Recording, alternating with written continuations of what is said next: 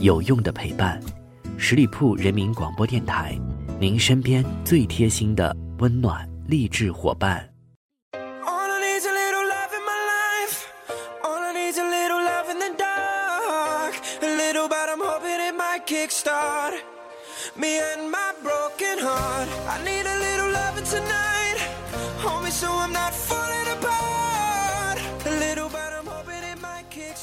Hello，各位亲爱的耳朵们，欢迎你们继续停留到我们的节目时间段。现在来到的是出发吧好奇心，我是晶晶。最近呢，本来不被看好的一部《前任三》摇身一变变成了票房赢家，相信很多朋友都去看了这部电影，也有不少看哭了的。剧中的孟云和女友分手后，在交友软件上放飞了人生的第二春，也最终导致了相爱五年的两个人分道扬镳。于是我就非常好奇了，社交软件真的对情侣之间的感情影响这么大吗？在如今这个社交媒体时代，不少人在成为情侣后的第一件事情就是去社交媒体上晒出来。比如说，在美国，许多的脸书用户都会在脸书网公开恋爱关系，双方会在社交媒体上互相关注，发布浪漫的照片，并且配以秀恩爱的文字描述。这样做固然有一些好处，比如说公开了两人的约会状态，就可以增加恋爱关系的透明度，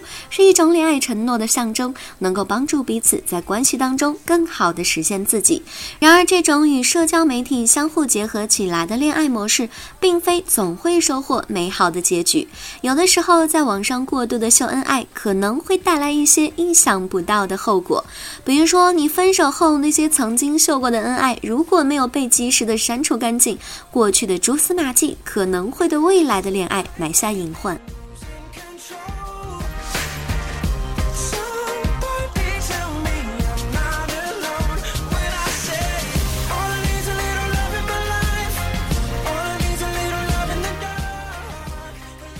首先，我们一起来看一下社交媒体上的历史记录与误解。社交媒体上可能透露出了大量的个人信息和情史信息，容易引发误解、嫉妒、不信任等情绪的产生。种种的矛盾的焦点都在于社交媒体上常常可能包含了与前任恋人的大量信息，比如相互点赞的照片、以前秀恩爱的痕迹等等的。这些与前任恋人的亲密互动，可能就会滋生现任恋人的嫉妒和。猜疑情绪，除了猜疑，某些夸张的情况下，有些人甚至可能对自己的恋爱对象产生病态的情绪。处于浪漫状态的情侣对此要有所认识了。再来看到嫉妒情绪与攻击行为的表现。二零零九年的一项研究表明，许多人之所以因为使用社交媒体产生了嫉妒情绪，部分原因是因为置身于恋人与他人的暧昧信息当中，他们在浏览对方主页的过程当中产生了嫉妒情绪，而这种嫉妒情绪又会刺激他们去进行更多的社交媒体监视，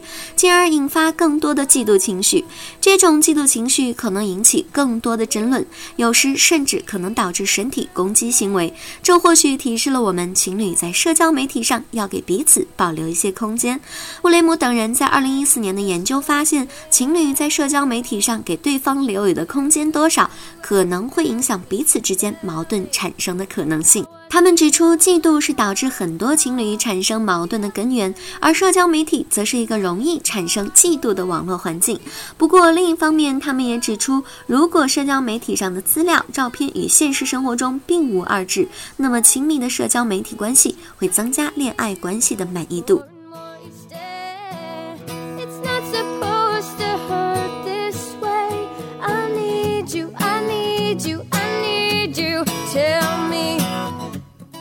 You and me still together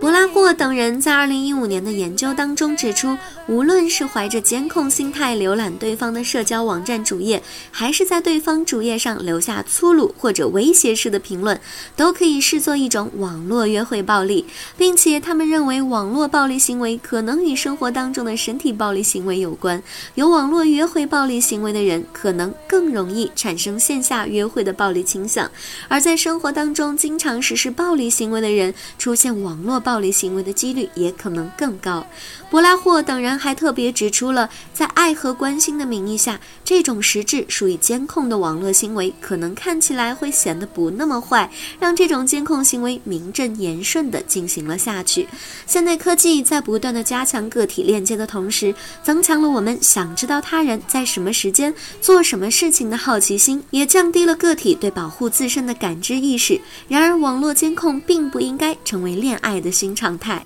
那么人们到底是在哪儿学到这种网络监控行为的呢？马库姆等人在二零一六年发表了一篇名为《大学生恋爱关系中的网络监控行为》的研究。该研究指出，对于个人来说，网络监控行为习惯的产生是周边行为与低自我控制力共同作用的结果。他们注意到，许多喜欢在网上监控别人的人，自己周边可能就普遍存在着这种行为。对于部分自控力低的人来说，受取群体行为影响，他们会觉得这种侵入式的在线行为并没有什么不妥之处。最后要特别提醒朋友们，社交媒体上不一定有永远的朋友。虽然当我们沉醉在爱情的甜蜜时，难免会有分享炫耀的心态，然而人们却常常忽视了这样一点：社交媒体上不一定有永远的朋友。关于这种情侣间的网络监控行为，除了控诉监控行为的不合理之外，对可能受到监控风险的人来说，